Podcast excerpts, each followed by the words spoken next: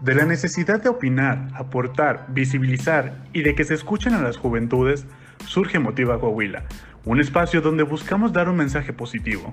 Por medio de diversos análisis, las y los jóvenes coahuilenses hablamos de temas actuales y relevantes de una forma interesante. Así que acompáñanos y descubre a ti qué te motiva.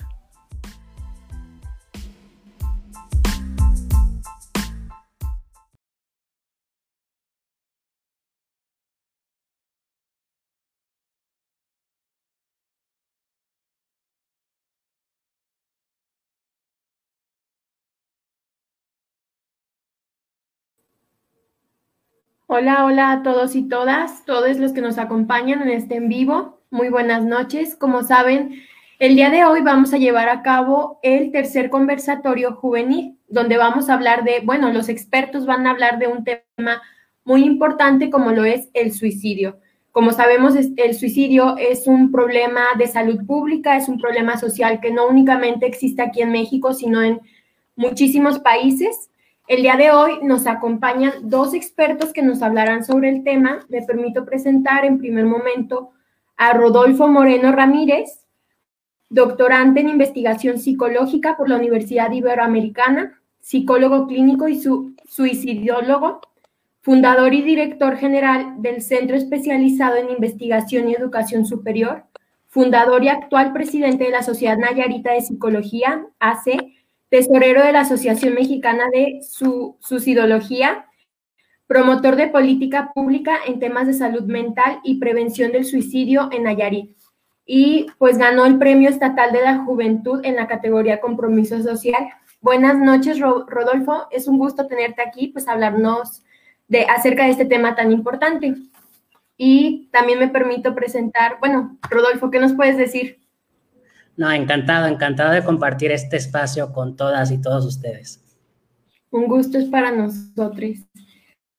Bueno, ahora me permito presentar a Brandon de Jesús Centeno y pues leo su síntesis curricular. Es licenciado en psicología por la Universidad La Salle Laguna. Es pasante de la maestría en, educación por parte de la Universidad Interamericana para el Desarrollo.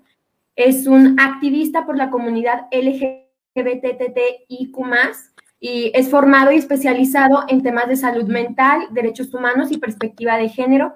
Además, forma parte del grupo Por tu Salud Mental y, por supuesto, de Motiva. Es dueño, locutor y creador del podcast El Náufrago Podcast, donde se abordan temas diferentes con el propósito de educar e informar sobre diferentes temas de interés público.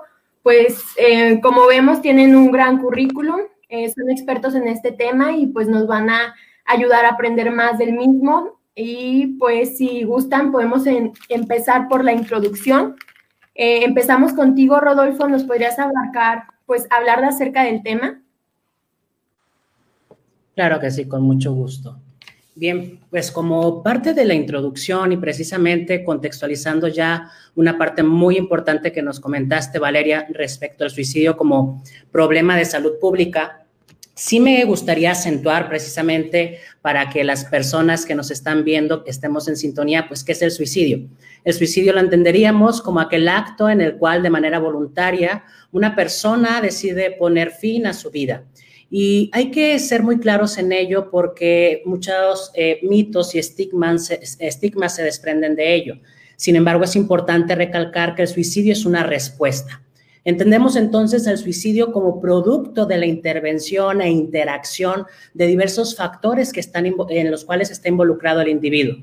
Entendemos también al suicidio como una estrategia de resolución de problemas. Es una forma por medio de la cual las personas han encontrado una manera de hacerle frente a un dolor intenso o la forma también en la cual han visualizado que eh, pueden solucionar algún problema en específico. Es importante este tipo de espacios y sobre todo eh, eh, generado desde las juventudes, puesto que eh, a nivel internacional el grupo etario de 15 a 29 años se ha consolidado como uno de los que presentan la mayor tasa de, de mortalidad por suicidio. Tenemos, por ejemplo, estimaciones que varía en diversas regiones del mundo, pero a nivel internacional de manera general podríamos abarcar al suicidio como la segunda causa de muerte precisamente en jóvenes. En México, pues tenemos que el suicidio junto con el homicidio y los accidentes constituyen las primeras causas de muerte de las juventudes. Esto es un problema latente que se ha encontrado a la alza por lo menos en los últimos 25 años. Esto, de acuerdo a los estudios del Instituto Nacional de Psiquiatría, Ramón de la Fuente Muñiz, y nos establecen precisamente un parteaguas sobre las acciones o directrices que tendríamos que tomar al respecto.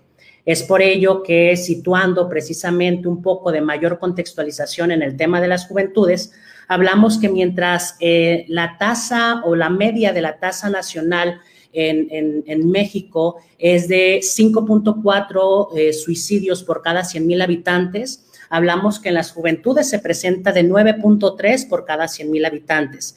Sin embargo, lo que me llega a preocupar un poco más y es un motivo sobre el cual trabajo desde las juventudes en la prevención del suicidio es precisamente por las personas que son afectadas en el tema. Es decir, no solamente es afectada aquella persona que muere por suicidio, sino aquellas personas que se quedan junto con, eh, junto con este dolor y esta pérdida de su ser querido. Hablamos que por lo menos existen de seis afectados directos a 50 indirectos, teniendo una estimación solamente en el territorio nacional de casi 180 mil personas cada año que son afectadas precisamente por alguna muerte por suicidio y tener una representación de cerca de 19 muertes diarias eh, de suicidio, por suicidio aquí en México.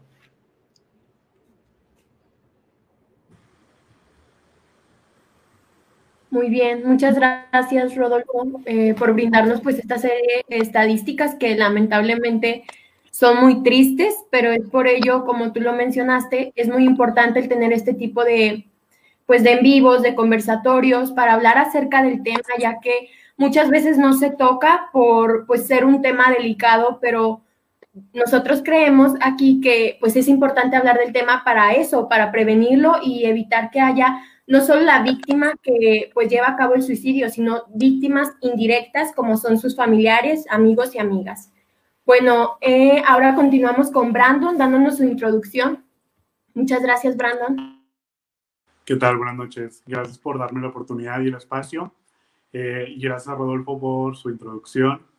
Bueno, yo voy a hablar y enfocarme un poco más a la comunidad LGBT. Ciertamente en los últimos años se ha abierto este debate sobre que en la comunidad LGBT han aumentado los casos de intentos de suicidio y lamentablemente las personas que han logrado consumar el mismo.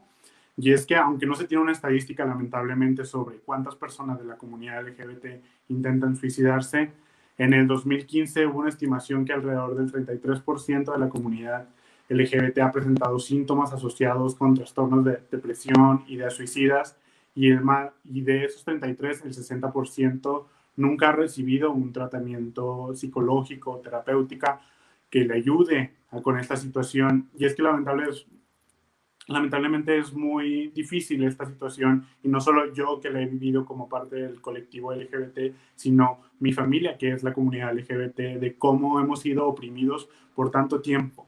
Quiero aclarar que no nos suicidamos o no intentamos suicidarnos por ser nosotros mismos, nos suicidamos porque nos rechazan, nos prohíben ser nosotros mismos, nos censuran de nuestros espacios públicos y de nuestra vida privada. Entonces, todos estos temas que nos van rodeando a la comunidad LGBT y la manera en la que estas situaciones externas nos llegan, llegan a ser muy abrumantes muchas veces, porque si de por sí es muy difícil el proceso de salir del closet, ahora imagínense afrontar el rechazo, la discriminación, la violencia, y más cuando son personas sexodivergentes, son personas transexuales, cuando su expresión o identidad de género van totalmente fuera de la normatividad, son personas que aún reciben muchísimo más estas agresiones. Entonces, si no contamos con un vínculo, si no contamos con una red de apoyo, si nuestra familia, que es nuestro principal vínculo de apoyo, no nos da esa seguridad, esa cercanía de poder tener esta red de confianza y de apoyo, de poder encontrar un lugar de paz,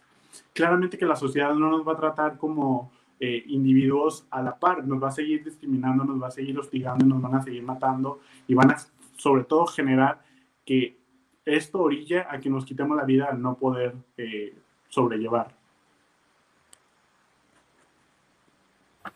Muy bien, muchas gracias, Brandon. Sin duda tocas un tema fundamental respecto al suicidio. Eh, existe pues ciertos grupos que son más proclives a suicidarse, como tú, tú dices, la comunidad LGBTTIQ+, es más proclive, proclive no, no es el simple hecho porque pues sean como ellos, ellas son, sino porque reciben este repudio por parte de la sociedad, lo cual provoca pues que lleguen al suicidio. Ahora pues continuamos con la segunda etapa, desarrollar un poco más el tema. Em, pues continuamos contigo, Rodolfo, por favor. Claro, con gusto. Bien, eh, pues bueno, ya eh, Brandon hizo el favor precisamente de contextualizar uno que se considera grupo vulnerable y tú me lo mencionabas también hace un momento, eh, Valeria. Nos podríamos situar también en el contexto histórico que estamos viviendo dentro del 2020.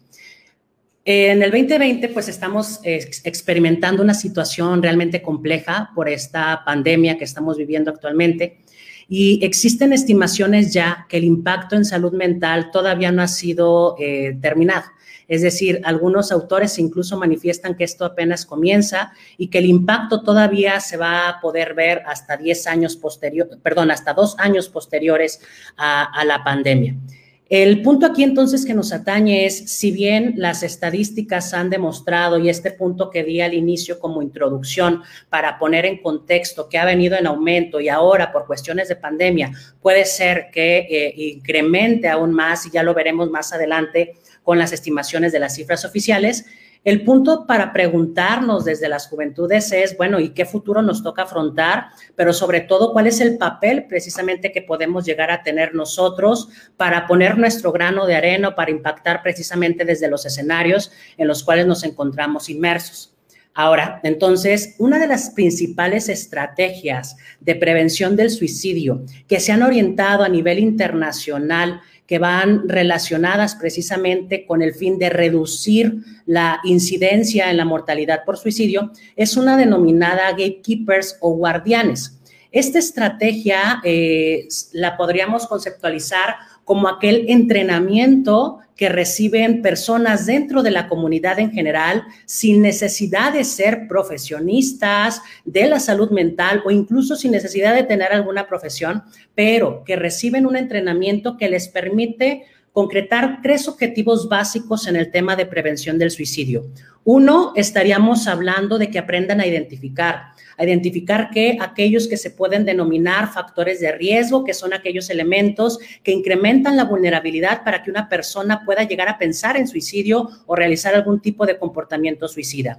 Dos, eh, aparte de identificar los factores de riesgo, podamos estar atentos también de las señales de alarma o de alerta, que son aquellos indicadores que nos pudiesen estar sugiriendo que una persona pudiese estar en riesgo. Y tres, también identificar aquello que sería la contraparte de los factores de riesgo, que se entienden como los factores protectores. Estos puntos son básicos para que la comunidad en general los pueda identificar. Ya que puedo identificar en este punto eh, cuáles serían estas características, yo ya podría determinar si una persona necesita el, acercarse a algún servicio profesional. Entonces, cumplido este primer paso de identificar, podría pasar al segundo, que es el acompañar. El acompañar va orientado a perderle el miedo a hablar sobre el suicidio, acercarnos a aquella persona que pudiese estar eh, manifestando algún tipo de comportamientos que nos hace pensar por medio de la identificación que pudiese estar eh, bajo la manifestación de un tipo de comportamiento suicida. Y entonces sería orientar aquellas preguntas del... Eh, si está pensando en quitarse la vida, orientarnos en el cómo, el cuándo, el dónde. Y estas preguntas pueden resonar con un temor para muchas personas porque pudieran pensar que van a despertar el deseo de la persona se suicide. Pero está más que comprobado que hablar del suicidio incluso reduce el nivel de eh, manifestación psicofisiológica que están presentando estas personas. ¿Qué quiere esto? La angustia, el temor, el ser escuchados. Y el último punto sería el referir, el referir hacia las instituciones o servicios profesionales que les puedan brindar una atención ya especializada. Estos tres objetivos serían los puntos básicos de los guardianes o las guardianes. Pero entonces, ¿cómo empezamos con este punto?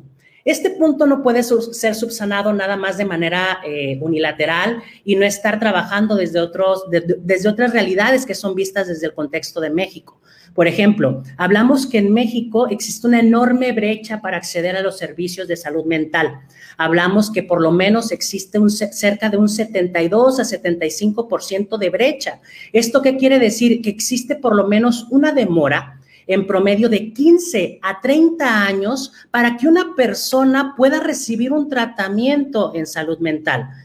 Las principales afectaciones que se pueden demostrar en, en, este lapso de tiempo son las orientadas con trastornos de la conducta alimentaria, con trastornos por abuso de sustancias, con trastornos eh, del estado del ánimo y este, con trastornos de la ansiedad. Son los principales trastornos que han mostrado conmorbilidad con el suicidio. ¿Qué quiere decir esto? Que estos no conllevan directamente al suicidio, pero hay personas que con el tener estos, precisamente estos trastornos, les genera una mayor cantidad de riesgo de padecerlos.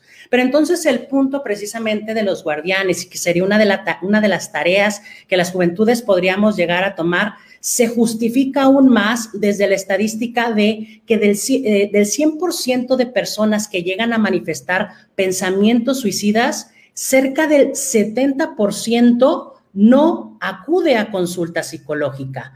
¿Por qué? Una, por la brecha en salud mental. Dos, por creer que solo o sola puede con ello. O desde el punto también de dentro de su comunidad no existir los medios para acceder al mismo. Entonces, en este, en este punto nos estaríamos encontrando con una de las principales barreras dentro de los guardianes. Y es por ello que les hablaba que es una estrategia maravillosa que podríamos emplear desde las juventudes, porque estas personas que son capacitadas en comunidad son personas con las cuales establecemos una interacción cara a cara. ¿Qué quiere decir esto? Hablamos de una intervención entre pares. Esta estrategia ha sido probada en universidades, en secundarias, en preparatorias, entre eh, las personas que son adolescentes y jóvenes, en el sentido de que entre nosotros mismos nos podemos acercar. Yo les decía hace un momento que cerca del 70% de personas no acuden a servicios profesionales de salud mental pero ese 70% de personas sí acuden con un amigo, sí acuden con la vecina, sí acuden con mi familiar y son puntos importantes entonces para tomar a consideración. Hasta aquí no sé qué opinan. Sí, Rodolfo. Em, bueno, es que se me olvidó presentar a las dos personas que se encuentran aquí. Pues el conversatorio que lo que buscamos hacer es que nos pregunten, hablar, entonces para que no sea como que nada más un monólogo por parte de los expertos. Nos acompañan Tomás Hernández, Katia Díaz y pues estas personas forman parte emotiva. Y pues, perdón por interrumpirte, Rodolfo, pero en este caso Tomás Hernández tiene algunas preguntas que le gustaría realizarte y ya pues para que se las respondas después de realizarlas. Excelente. Bueno, eh, antes que todo, buenas noches a todos los que nos están viendo a través de la transmisión y este darles las gracias a, Brandon y a, Rodolfo por esta eh, plática tan maravillosa que es un tema que debe ser de mayor importancia hoy en día en la actualidad debido al confinamiento que pues nos estamos eh, viviendo día con día. Y al momento de que Rodolfo pues estaba platicándonos acerca del tema, me surgieron dos preguntas. Una es, ¿por qué se, estigma al suicidio? Bueno, a mí me lo han contado, eh, he visto que así lo, lo estigman de esa manera y pues yo les, yo quise preguntar por qué y pues muchos no me lo han eh, sabido pues resolver de manera concreta. Y en la otra pues es cierto que la persona que se quiere suicidar solamente lo hace o, no dice nada o, así. O sea, la persona que se quiere suicidar solamente lo dice y pues ya, perdón, lo hace o no dice nada. Esa es mi otra pregunta. ¿Por qué? Porque he visto muchos, muchas noticias o eh, acontecimientos, incluso por aquí, por mi casa. Eh, yo estaba, pues, pasando por la, eh, como todo, como pues, día a día, entonces me llega la noticia de que un vecino, un, este, un conocido que pues no, no me llevaba muy bien con él, me dice que, bueno, me llegó la noticia que se suicidó y pues la verdad sí me, cayó muy mala la noticia porque era, yo lo veía aquí en la, en la, aquí por mi casa y lo veía siempre sonriendo, siempre feliz, me saludaba muy contento y ya, o sea, de la nada, de la noche a la, mañana me llegó la noticia y sí me como me puse, bueno, no triste, bueno, sí me puse triste, pero este, mm, me desconcertó, o sea, tuve muchas preguntas del por qué lo hizo, eh, en, fin, en, fin, fueron muchas, muchas dudas al, momento de la noticia, así que es, es cuanto a mi, intervención, gracias. Gracias a ti. Bueno, muchas gracias, Tomás. Bueno, si gusta responder, Rodolfo.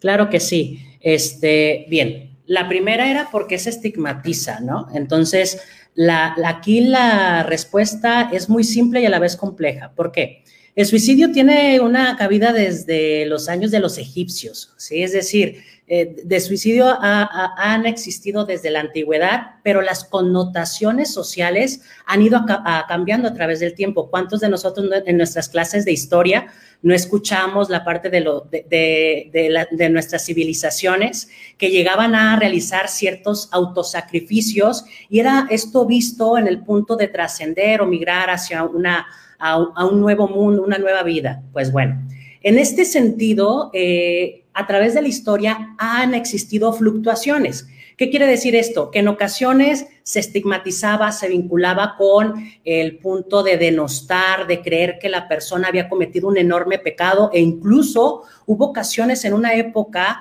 donde, en la Edad Media, donde aparte de ser estigmatizados desde la cuestión moral, eh, el Estado castigaba a una de las personas que se suicidaban, generando la parte de eh, un daño incluso con sus propios restos. Eh, este punto entonces ha venido transformándose a través del tiempo y lo hemos encontrado sobre todo desde una base cultural. Un punto muy importante que nos ayuda a comprender el por qué se genera el estigma es cuando realizamos estas aproximaciones sociales dentro de cada comunidad para identificar cuál es la percepción que se tiene sobre el suicidio en cada uno de los contextos. Yo te aseguro que aunque vivimos en México, en Coahuila es muy diferente la percepción que se tiene sobre el suicidio como que se tiene en Nayarit. Si bien puede haber cuestiones generales que resaltan, puede haber otras que entran precisamente a complejizar estos fenómenos. ¿Cuál es la mejor manera de contrastar el estigma por medio de la información? es decir, por medio de la generación de estos espacios. Estos espacios es un medio precisamente sobre el cual trabajamos con el frente al estigma. Hay religiones que incluso llegan a generar un poco de prejuicios, llegan a generar esta parte complicada de denostar, de, generar un, adjetivos a, la conducta precisamente suicida y esto llega precisamente a hacerlo cada vez más complejo. Entonces, en resumen de esta primera respuesta, sería, eh, ha venido oscilando, ¿sí? Hay que tener aproximaciones dentro del contexto específico para determinar cuáles son los puntos medulares que pudiesen estar haciendo que esto se siga generando, sobre todo desde la cuestión cultural y sobre todo desde la parte de la transmisión de conocimientos y sobre todo las estrategias para contrarrestar. El segundo punto o la segunda pregunta, no sé si también la voy a contestar yo.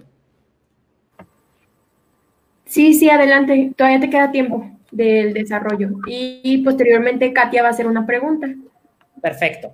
La segunda pregunta que iba orientado si una persona era eh, nada más lo dice y no lo hace, y entonces cómo prever cuándo en realidad sí lo puede hacer o cuándo no. Este llega a ser un conflicto y a la vez un mito. ¿Por qué?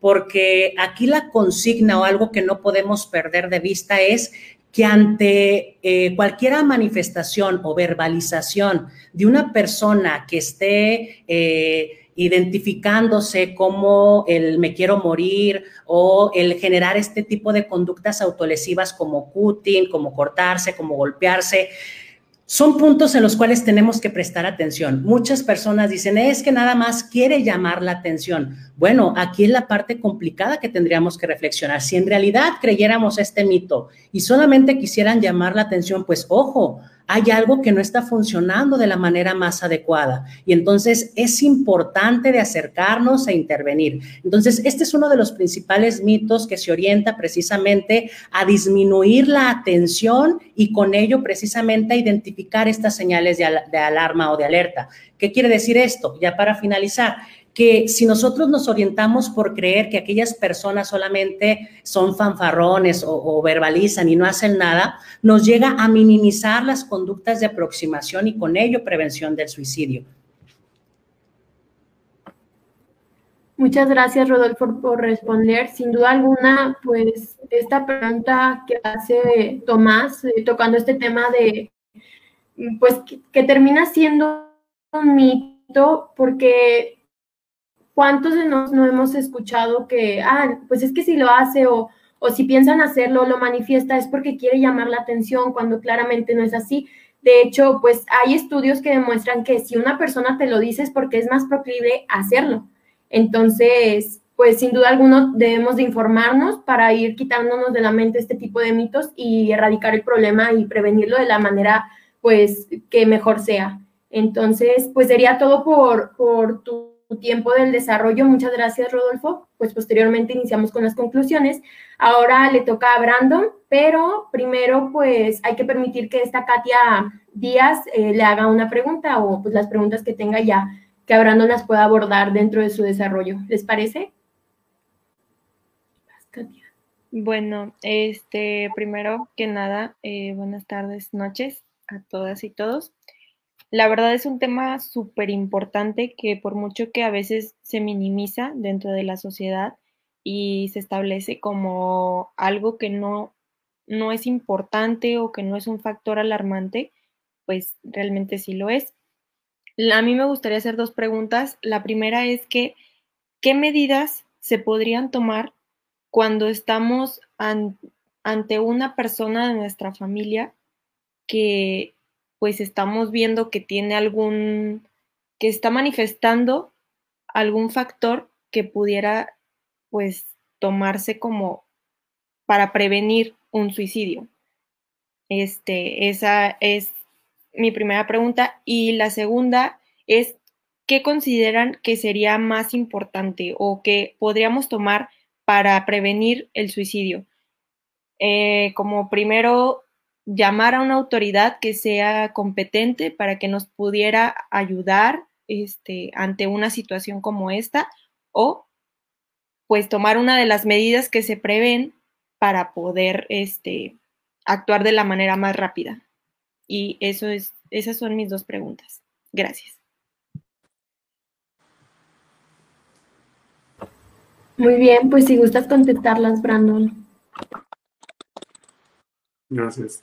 Bueno, también me gustaría enfocar primero todo esto, que el suicidio aquí en México, según datos de la INEGI, es la segunda causa de muerte en jóvenes de 15 a 24 años. Entonces, toda esta situación nos está arrojando algo, nos quiere decir algo al final del día de que por qué nuestros jóvenes o están intentando suicidarse o están logrando consumar suicidio y por qué hay más hombres en estas estadísticas que logran consumar el suicidio, pero son más las mujeres las que lo intentan varias veces hasta poder llegar a tener alguna lesión, porque pues, realmente nunca, eh, bueno, casi nunca logran consumar suicidio por el tipo de métodos que utilizan. Entonces, creo que es muy importante en general, más allá de abordar una temática en la comunidad LGBT, desestigmatizar, informarnos, crear estos espacios donde podamos hablar, donde podamos tener información más precisa, donde podamos visibilizar, donde la gente pueda entender que al final del día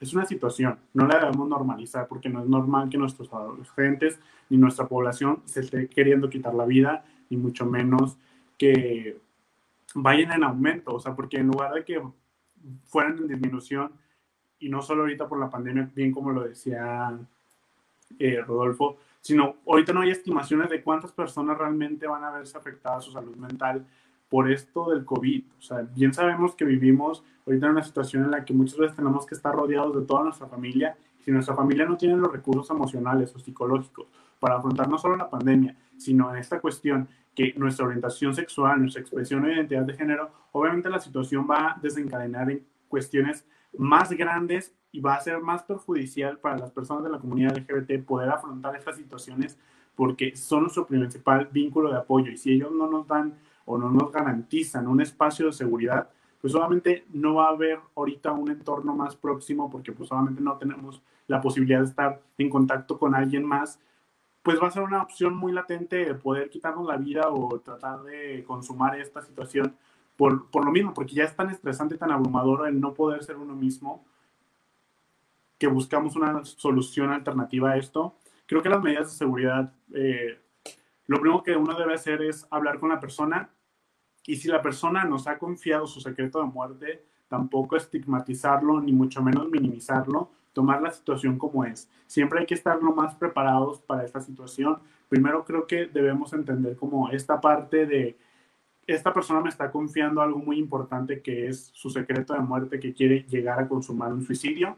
Entonces, hablar, dialogar del qué está pasando ahorita en la vida de esta persona para entender qué podemos hacer.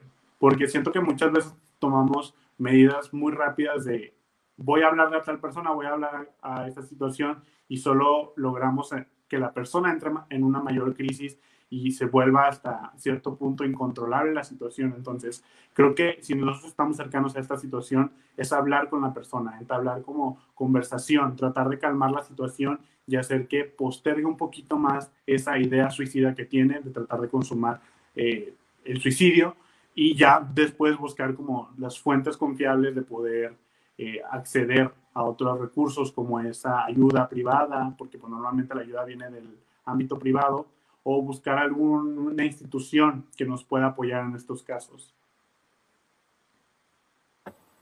Ok, muchas gracias Brandon por dar respuesta a las preguntas de Katia. Ahora Tomás quiere realizarte otra pregunta, bueno, a los dos expositores, pero como ahorita es tu tiempo, pues entonces tú puedes responderla y ya en la siguiente etapa, pues si gusta Rodolfo, puede dar respuesta a las mismas. ¿Puedes realizarlas, Tomás? Claro, eh, muchas gracias. Eh, bueno, mi pregunta es, ¿es malo preguntarle a alguien que está pensando en, suicidarse o no está bien o no está correcto decirle que pues preguntarle a esa persona. Esa también es una duda que me ha surgido cotidianamente o constantemente. Es cuanto. Gracias.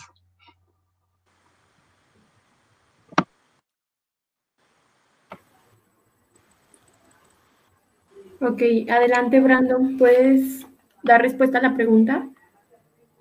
No, creo que no es malo, al contrario, creo que le estamos brindando la oportunidad de que la persona muchas veces logre desahogar toda esa emoción que tiene adentro o que nos pueda contar por qué esta crisis que está viviendo lo está llevando o la está llevando a tomar esta decisión o a estar planeando esta situación. Entonces, creo que entre más pueda hablar la persona, más le podemos ayudar, ya que podemos entender más la situación que está viviendo, poder tratar de brindarle otras perspectivas de solución que creo que muchas veces hay este pensamiento mágico de que ya no hay más alternativas de solucionar el problema o la crisis que estamos afrontando y por eso el suicidio es la mejor opción. Y creo que cuando podemos externalizar y alguien más nos puede ayudar a ordenar estos pensamientos, podemos encontrar vías de solución óptimas para poder hacer frente a esta situación, que nuestra capacidad de resiliencia vaya muchísimo más allá de no solo sentir empatía, sino saber cómo accionar correctamente en el momento.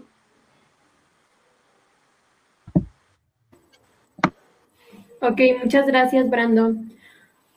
Bueno, pues, ¿qué les parece si damos inicio a, las, a los comentarios y, no, perdón, a las conclusiones? Tendrían cuatro minutos aquí. A iniciar por Rodolfo.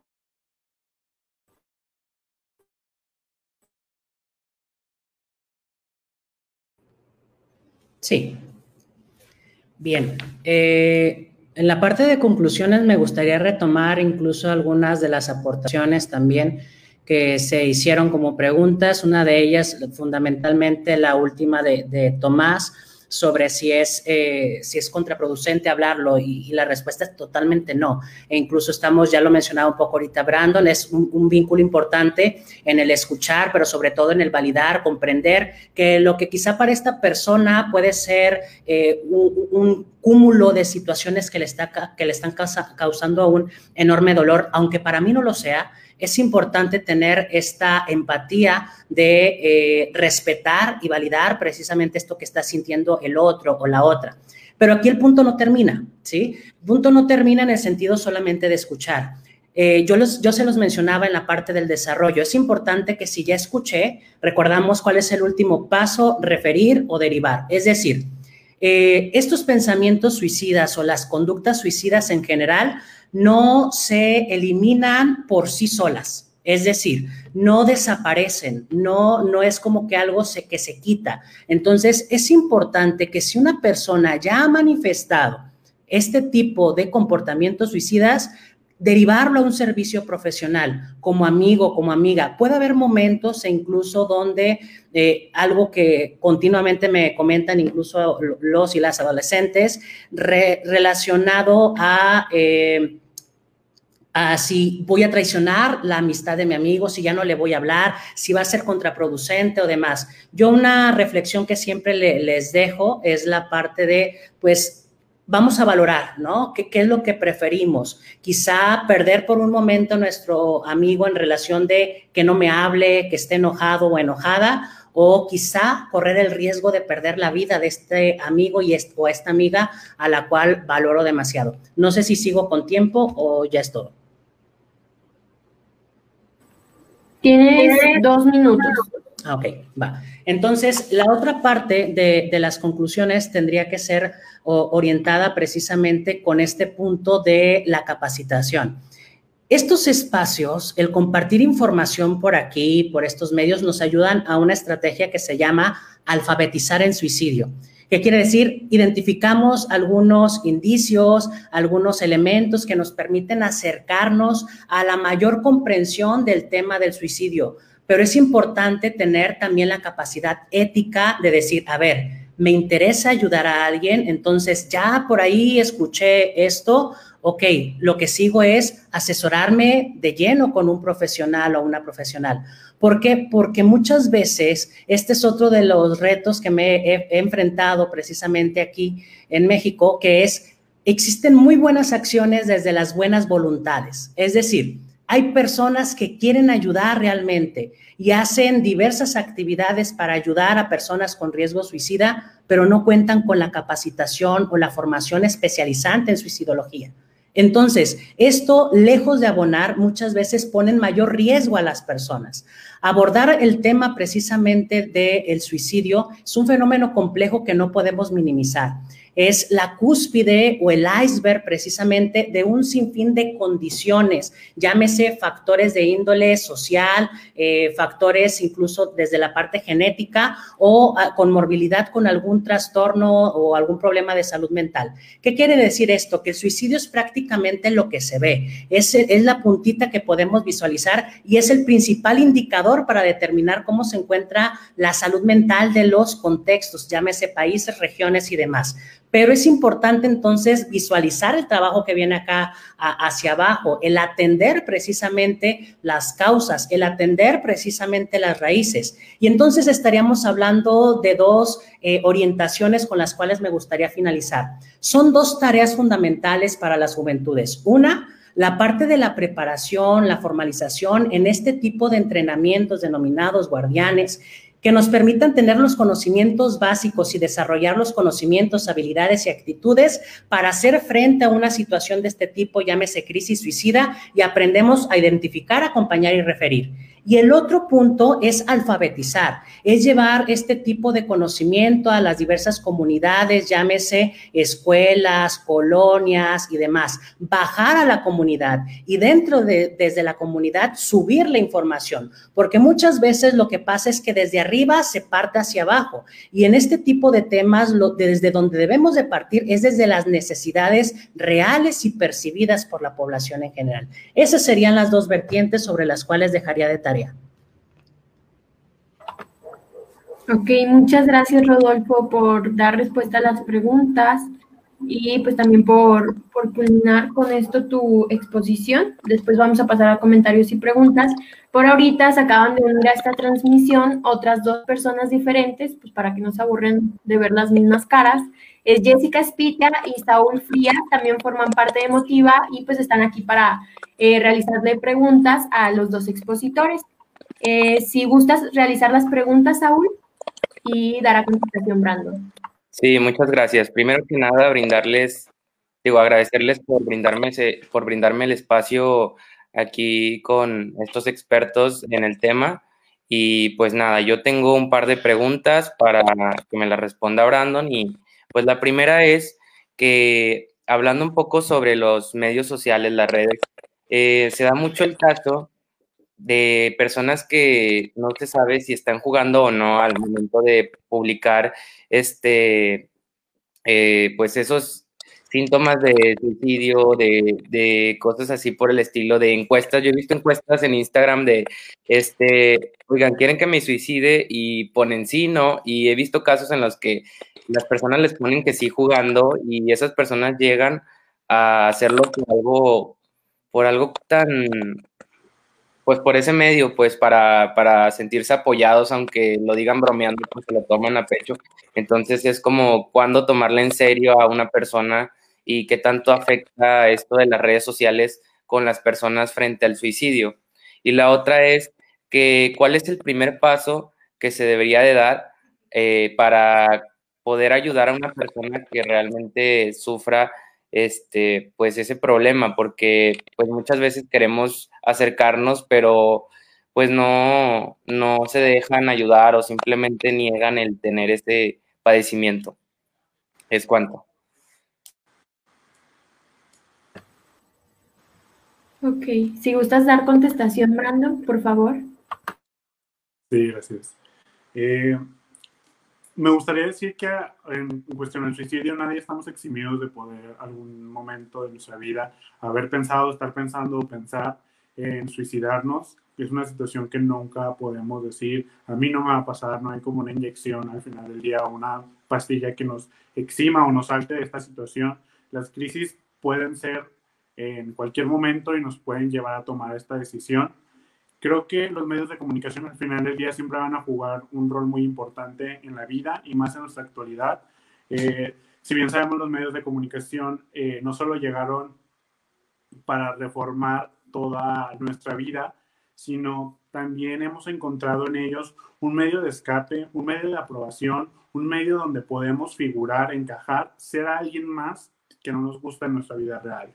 Entonces, Lamentablemente también me he topado con estas situaciones de personas que publican de me suicidio, me suicido no, eh, me corto las venas o no, no sé qué, que hacen referencia a actitudes autodestructivas. Entonces, creo que al menos lo que yo normalmente hago es mandarles un mensaje de que, hola, ¿qué tal? ¿Todo bien? ¿Necesitas algo?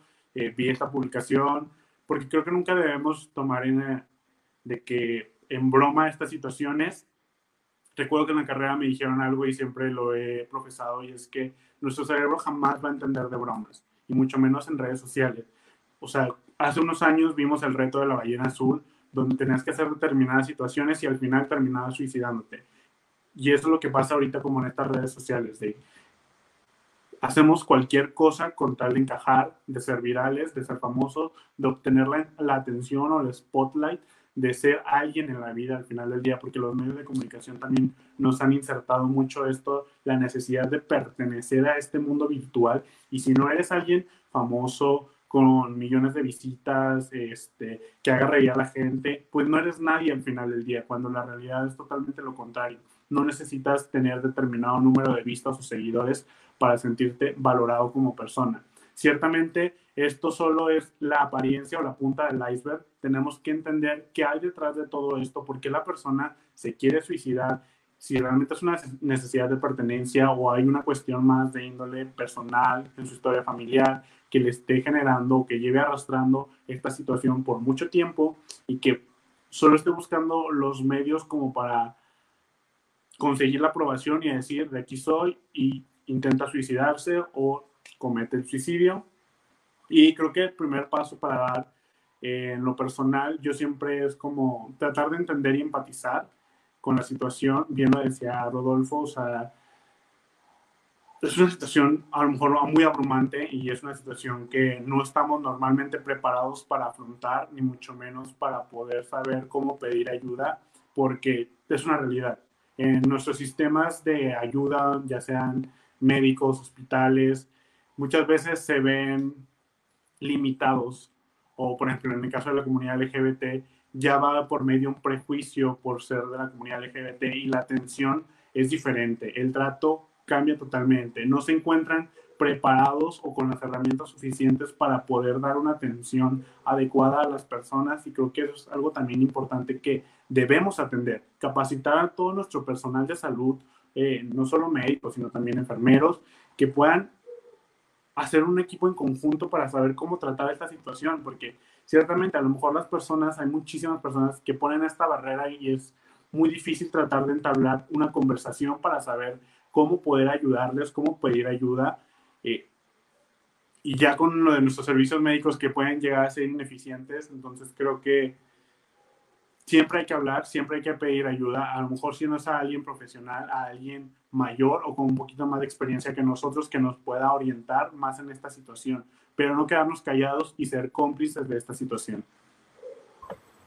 Muy bien, muchas gracias, Brando. Sin duda alguna, pues todo lo que dices es cierto, ya que pues ante cualquier signo que veamos de alguna persona que quiera suicidarse, que piense en hacerlo, que lo mencione, ya sea en broma eh, o lo diga en serio, pues nada nos cuesta el hablar con dicha persona, preguntarle si está bien, si necesita ayuda, ya que pues así podemos prevenir que se quite la vida. Em, pues Jessica Spitia quiere hacerte una pregunta. Jessie, puedes realizarla. Sí, muchas gracias, Val. Bueno, primeramente, pues agradecerles por acompañarnos el día de hoy y exponer un tema que es de suma importancia.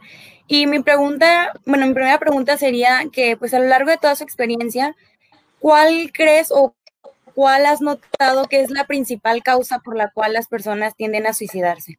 Y la segunda sería el cómo podemos identificar a una persona que pues se encuentra en esta situación, porque pues como lo mencionó mi compañero Tomás, hay muchas veces que la persona se muestra feliz, contenta, alegre y pues uno no piensa que dentro de ella tiene esos tipo, ese tipo de pensamientos. Entonces, pues no cómo podríamos identificar si personas de la manera que mencioné.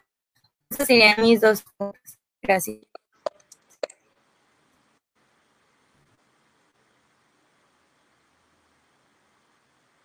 Si gustas contestar, Brandon. Bueno, voy a tratar de ser breve y conciso porque también me gustaría que Rodolfo pudiera contestar estas dos preguntas. Eh, yo te puedo decir que a lo mejor desde el punto de vista del colectivo LGBT no hay una causa única de por qué una persona decida suicidarse. Eh, ciertamente hay varios factores que van influyendo para que una persona decida tomar la decisión de hacer todo un plan, porque pues al final del día es eso, hacer una planeación de cómo llevar o consumar un suicidio entonces, en este caso vendría siendo la discriminación, la censura, la falta de empatía, la falta de espacios públicos, eh, el reconocimiento ante la ley de nuestra existencia como personas. Entonces, creo que todo esto va unando poco a poco a que podamos llegar a pensar o hasta cierto punto eh, consumar el suicidio. Y cómo identificar, eh, creo que siempre tenemos que estar muy bien informados y educados sobre qué conductas, qué pensamientos tienen estas personas, porque si somos personas que no conocemos tanto el tema, va a ser un poquito más difícil el poder detectar o identificar a las personas que puedan estar teniendo estas ideas suicidas o ideas autodestructivas. Entonces creo que eh, desde mi punto de vista en lo personal es informarnos y educarnos sobre qué actitudes y comportamientos hay característicos, porque ciertamente a lo mejor no son tan significativos o tan visibles, pero las pequeñas cosas creo que son las que van marcando la diferencia de el cambio de una persona que a lo mejor ya aparenta ser feliz, pero totalmente en su mundo interno a lo mejor y ya tiene planeado quitarse la vida. Ok, muchas gracias, Brandon. Pues te quedan dos minutos para concluir. Si gustas concluir, luego ya pasamos con, con Rodolfo para los comentarios y preguntas. Muy bien. Bueno, yo creo que como conclusión al final del día es seguir generando estos espacios de no solo apoyo, sino de información y sobre todo el generar estos vínculos con las personas, entender que al final del día somos personas libres. Creo que muchas veces eh, lo que rodea a la depresión y sobre todo al suicidio es esta desesperanza de ya no encontrar un motivo para el cual vivir o un sentido de la vida. Entonces, buscar que todos podamos ser libres como personas más allá de nuestra etnia, de nuestra nacionalidad, de nuestra orientación sexual y entender que la salud mental es una cuestión de todas las personas, es una cuestión de tanto individual, pero colectivamente. O sea, no puedo deslindarme de que la salud mental de los demás me valga o pase desapercibida totalmente para mí, porque lo que yo haga o deje de hacer va a afectar de alguna manera directa o indirectamente a las demás personas. Creo que es lo importante, hacernos conscientes y hacernos responsables de la salud mental de todos, principalmente de uno, para poder después ayudar y abrir estos espacios y conversaciones para generar eh, recursos, porque lamentablemente se destina muy poco a la salud y más a la salud mental, entonces hay que tener muy bien establecido qué debemos hacer, cuáles son las líneas de acción y cómo debemos actuar. Es cuanto por mi intervención. Ok, muchas gracias, Brandon. Pues sin duda alguna, eh, el gobierno no destina mucho apoyo económico, apoyo pues para la salud mental y como sabemos pues el hecho de poder acceder a un psico, acceder a un psicólogo, psicóloga pues es un privilegio ya que no todas las personas lo pueden hacer. Entonces pues si está en nuestras manos el ayudar a una persona que se encuentra mal eh, emocionalmente o en cualquier aspecto que pueda llegar a, a, pues a suicidarse o incluso planteárselo pues ayudarlo, ayudarla. Bueno, ¿qué les parece si ya eh, pues iniciamos con la última etapa, la cual es comentarios y preguntas por parte del público? Las voy a leer, entonces pues les cedo el uso de la voz a Roberto para que dé pues la contestación a las mismas y posteriormente a Brando. Aquí, ok, primero por Lucía. Nos pregunta, bueno, dice, es comentario, Brandon, todo un gustazo escucharte, eres un excelente ponente, saludos, eres fuego, gracias por tu labor al hablarnos de este tema. Qué linda, Lucía. Saúl Frías, una pregunta. ¿Qué hacer si una persona por redes sociales da a entender que quiere suicidarse y no lo toman en serio? Bueno, voy a leer todas y cada quien pues que haga, bueno, al momento de que participe pues ya da respuesta a las mismas, ¿les parece? O pues quieren estarles respondiendo una y una. Pregunto. ¿Sí? ¿Las leo todas entonces? Creo que hay algunas Creo que incluso hay algunas que ya se respondieron. Sí, de hecho esa fue la que, si quieres pasar a la siguiente, Rolando.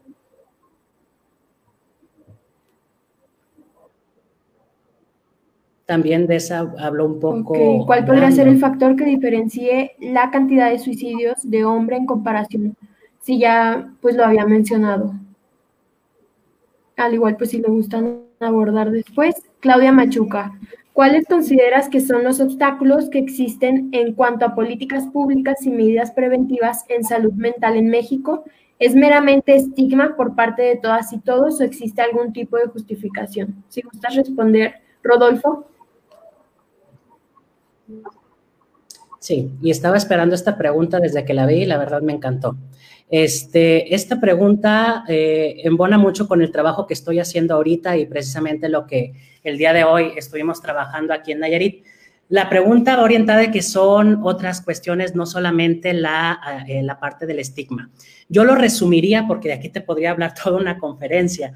Yo te resumiría, uno, nos hace falta un liderazgo efectivo, es decir, personas que en realidad sepan del tema y que sean las que están al frente precisamente dentro de las instituciones. Coahuila es el estado, uno de los estados que tiene el privilegio de contar con una ley de prevención del suicidio. Aquí el punto de reflexión es precisamente quienes se encuentran al frente de este tipo de eh, programas o estrategias. Dos, es importante que incorporemos los conocimientos basados en la evidencia, es decir, Muchas veces las estrategias o las acciones en prevención del suicidio se realizan desde lo que yo creo, desde lo que estudié, pero no revisamos el estado de conocimiento de cómo se encuentra la evidencia en otros contextos que nos permitan también a ubicar cuáles han sido ya ciertos errores y obviamente contemplarlos hacia la variabilidad cultural que tenemos en México, que sería el siguiente punto, tres. Muchas y sobre todo por ejemplo, esta estrategia que estamos, que se acaba de presentar hace unos meses, la Estrategia Nacional para la Prevención del Suicidio, es un excelente avance para México. Es decir, antes no se había hecho nada a nivel federal. Ya tenemos un Consejo Nacional para la Prevención del Suicidio, ya está esta estrategia y ya es un pequeño avance, sin embargo nos hemos quedado cortos. Todavía hace falta muchísimo trabajar. No es lo mismo cuando se trazan directrices o decisiones, como les mencionaba, desde arriba hacia abajo que partir desde abajo hacia arriba. Es decir, no sucede lo mismo en Ciudad de México que lo que sucede en Coahuila, que lo que sucede en Nayarit, en Jalisco, etcétera. ¿Esto que, a qué nos conlleva? A que tenemos que regionalizar incluso dentro del mismo estado, los municipios, incluso localidades, sobre el cómo acercarnos. Es por ello que un eje rector necesita hacer la investigación para que nos permita tener una mayor comprensión de los fenómenos que se viven relacionados al suicidio en ese contexto. El cuatro sería la parte de la falta de indicadores indicadores en relación a lo que estoy haciendo en prevención del suicidio. ¿Funciona? Sí o no. Si funciona, excelente. Hay que seguir haciéndolo. Si no funciona, pues bueno, entonces hay que cambiar la estrategia. Y este es un... Eh, talón de Aquiles que tenemos. Se realizan conferencias y muchas personas creen que por brindar conferencias ya esto es prevención del suicidio. Y esto va muchísimo más allá. Eh, y me enlazo con una de, otras de otra de las preguntas de Claudia, que era precisamente un eje rector que no podemos quitar de las estrategias de prevención del suicidio, que es involucrar a la comunidad. Esta estrategia que, eh, que, se está presentando actualmente a nivel federal involucra sobre todo la capacitación del personal de atención en salud no especializada en salud mental y es un excelente avance, pero no podemos dejar de lado a la comunidad en general. Y el último punto sería la valoración sobre el modelo vigente que tenemos en atención en salud mental. Es decir, tenemos que ir viendo también los avances de nuestros países hermanos más del sur, que han mudado ya hacia modelos de índole en atención comunitaria, donde brindamos procesos de autogestión en las, y transformación en las propias localidades para que se trabaje, sí, desde una visión desde la salud pública y educación y promoción de la salud, pero también desde el promover estos, eh, eh, este, estos puntos de autocuidado y elementos de apoyo que nos permitan migrar a una mejor atención sin saturar y reduciendo la brecha de los servicios en la atención en la salud mental. Entonces, creo que esos son los principales obstáculos que se viven en relación con la política pública. Es importante revisar ustedes desde su contexto cómo está hecha la iniciativa. Aquí en Nayarit acabamos precisamente de estructurar un consejo y esperamos que se apruebe, ya pasó a segunda etapa, pero va, va relacionado precisamente con esto cómo se está organizando, qué se ha hecho y sobre todo qué acciones se están midiendo para corroborar que la prevención del suicidio está funcionando o de plano tenemos que cambiar de eje. Esa sería la respuesta. Ok, muchas gracias, Rodolfo. Eh, Brandon, ¿puedes dar contestación a la misma pregunta? Por favor. Creo que sí, todo empieza desde el estigma y una vez en alguna, en un congreso que fui, decía que si un presidente no está relacionado o no vive esta situación, no lo va a tocar. Fue hasta con el Fox que se empezó a tocar el tema de discapacidad y a ponerle un ojo a esta situación que ha existido toda la vida, que tenemos personas con discapacidad toda la vida. Entonces, ¿Hasta cuándo va a tocar un presidente que pueda poner en la balanza y que pueda poner sobre la mesa el tema de la salud mental? O sea, bien lo decía Rodolfo, es más difícil cuando empezamos de abajo hacia arriba que de arriba hacia abajo, porque lamentablemente el estigma, todo lo que se dice alrededor de la salud mental, no solo del suicidio, sino de la salud mental en general, nos ha venido perjudicando por décadas. Y no solo en una cuestión de atendernos o no, sino el cómo los modelos de comportamiento a través de la historia de nuestro país han venido afectando para que las generaciones que estamos ahorita, las generaciones que vienen después de nosotros, eh, estén más despiertas, quieran levantar la voz, quieran preocuparse por poder sentirse bien, poder decidir sobre su propia vida, poder decidir y tomar acciones concretas y empezar a abrir los canales de comunicación para obtener eh, una mayor seguridad y una mejor calidad de vida sobre todo, porque al final del día podemos hablar y decir mil cosas sobre la salud mental, pero necesitamos hacer hechos en concreto, necesitamos estar abriendo esta conversación, aunque le incomode a las personas, aunque la gente no quiera hablar de esto, tenemos que informar y educar, tenemos que eh, volverlo en un plano más cuantitativo, porque lo que no se dice o lo que no se escribe, no se redacta, obviamente jamás va a ser visible de una manera cuantitativa y creo que es lo que normalmente muchas veces traba en estas situaciones de la política de, ay, es que cómo vas a demostrar que sí está pasando esta situación aunque lo conozcamos, pero quieren hechos en concreto para poder ponerle un, un paso, un proceso a la salud mental cuando realmente ¿por qué debemos de estar poniendo en la balanza eh, estas situaciones? Debemos destinar mejor eh, más recursos económicos a que se hagan más programas, a contratar a más personas, a más egresados que nos puedan ayudar a esparcir información, así como lo decía Rodolfo, al final del día, pues no solo basta con que cada estado haga sus acciones, sino cada localidad, cada región, cada espacio tiene su propio ser, porque no va a ser lo mismo aquí en Torreón que a Gómez Palacio, que a Saltillo, que a Cuatro Ciénegas, las situaciones que se están viviendo y los factores que están haciendo que las personas sean vulnerables para poder intentar suicidarse o consumar un suicidio. Creo que es importante eh, como jóvenes y como personas concientizar, pero sobre todo movilizarnos a exigir a nuestras autoridades que se hable, que se ponga en esta mesa la salud mental y que no, solo quedemos como, sí, ya les dijimos, sino dar un seguimiento, nosotros contribuir como sociedad, porque como les comentaba, lo que yo hago o deje de hacer me va a afectar directa o indirectamente. Es cuanto. Muy bien, muchas gracias, Brandon. ¿Les parece si continuamos con las siguientes preguntas? Eh, Ok, Yasmín Valderas pregunta, ¿de qué forma se hacen responsables los organismos públicos en este problema social para abordar de manera efectiva? Y otra, ¿se llevan a cabo las capacitaciones necesarias al personal de salud que tiene casos referidos al suicidio? Si gustas responderlo, Rodolfo, y después Brandon, por favor. Bueno, pues concretamente eh, hay mucho. Mira, en un primer lugar, los organismos públicos, pues dependerá de qué contexto estemos hablando, ¿no? Es decir, yo te puedo hablar desde lo que sucede aquí en Nayarit eh, y desde la media o el panorama general que sucede a nivel federal. Por ejemplo, en Nayarit, pues eh, existe muy poca atención en el tema de prevención del suicidio, eh, uniéndolo con la otra pregunta que viene es, referida ahí, no están capacitadas las personas para atender a personas con riesgo suicida. El año pasado hicimos una investigación para determinar la forma y, cómo está consolidado el conocimiento de las personas que están en el servicio público para atender a sujetos con conducta suicida y pues de lo que nos encontramos así a, grandes detalles fue el punto de la falta de conocimiento, de no tener una homologación en las actividades, de no generar eh, eh, procesos de posvención, de eh, no tener un presupuesto adecuado. Había, había personas que incluso referían, tengo miedo de que me llegue un paciente con conducta suicida porque no sé qué hacer.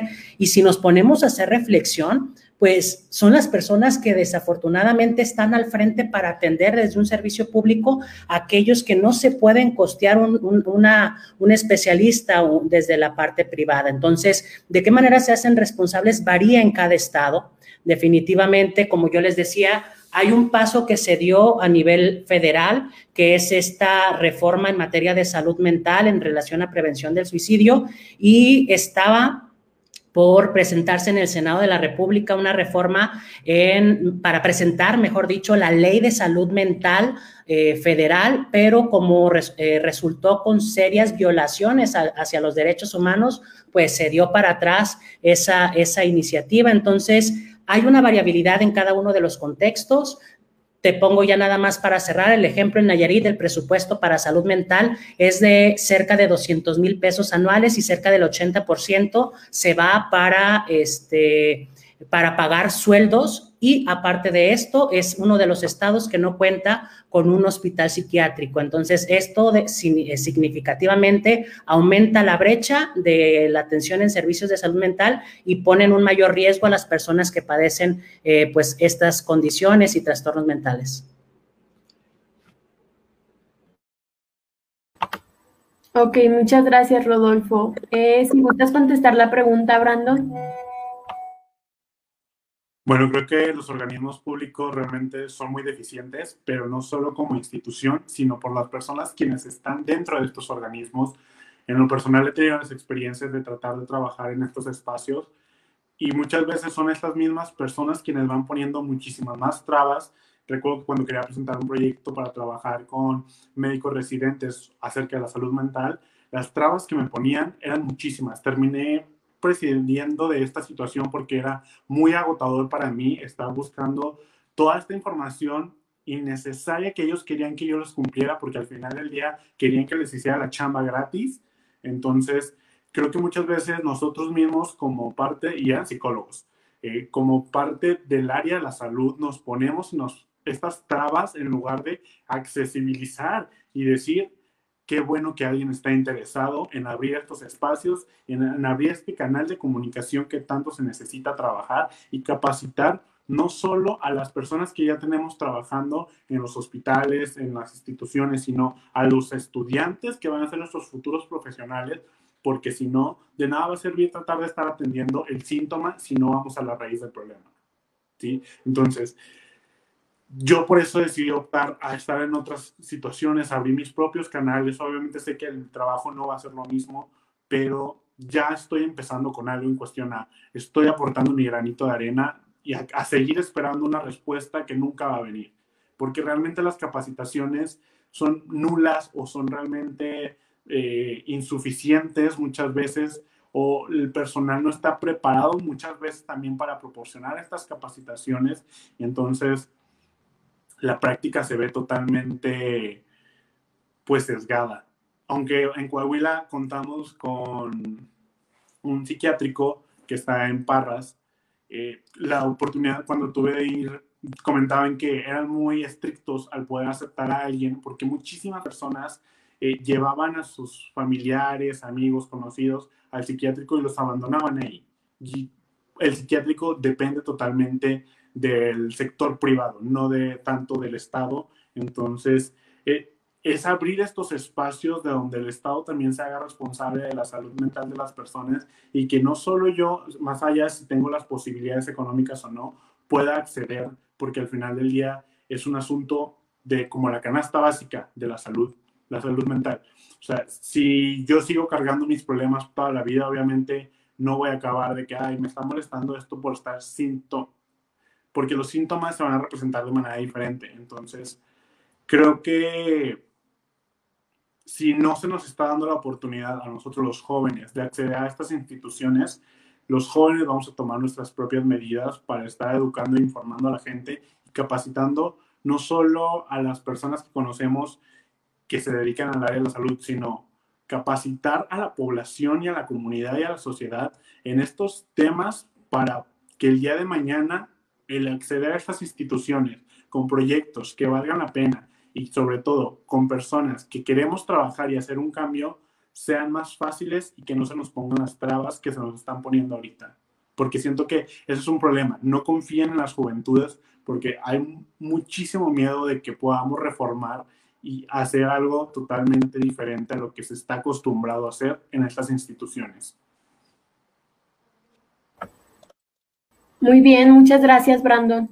Pues vamos a dar lectura a los comentarios y pues terminaríamos la sesión ya que ya llevamos una hora y pachito, unos minutos. Bueno, Saúl Frías, excelentes, excelentes ponentes. Es el que está aquí, ¿verdad? Pero gracias. Eh, supongo que son aplausos o corazones, lo que quieran. A mí no me aparecen los emojis, pero sí, gracias Luis Limón. Sofía, igual fue la que nos acompañó, excelentes expertos. Ojalá que la ciudadanía estuviera al pendiente de este tipo de conversatorios. ¿Hay más? O... Dani Villalobos, Tomás Hernández y Corazón, corazón, corazón. Creo, ¿ya son todos? Listo. Bueno, ya son todos.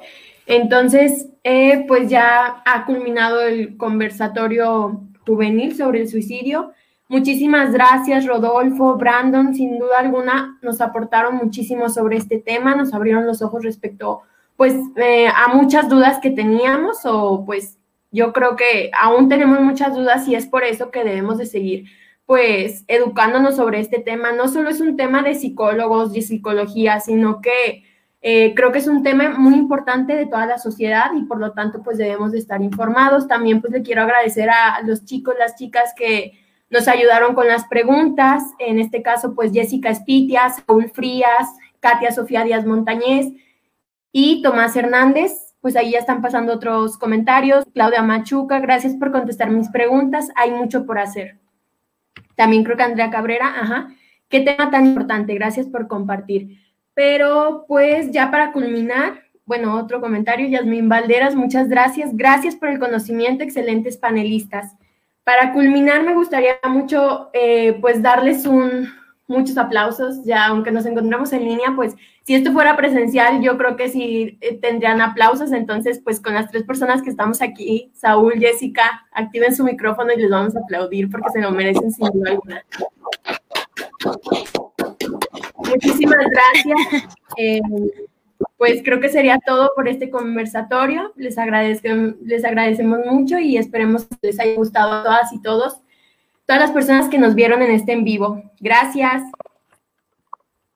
Gracias.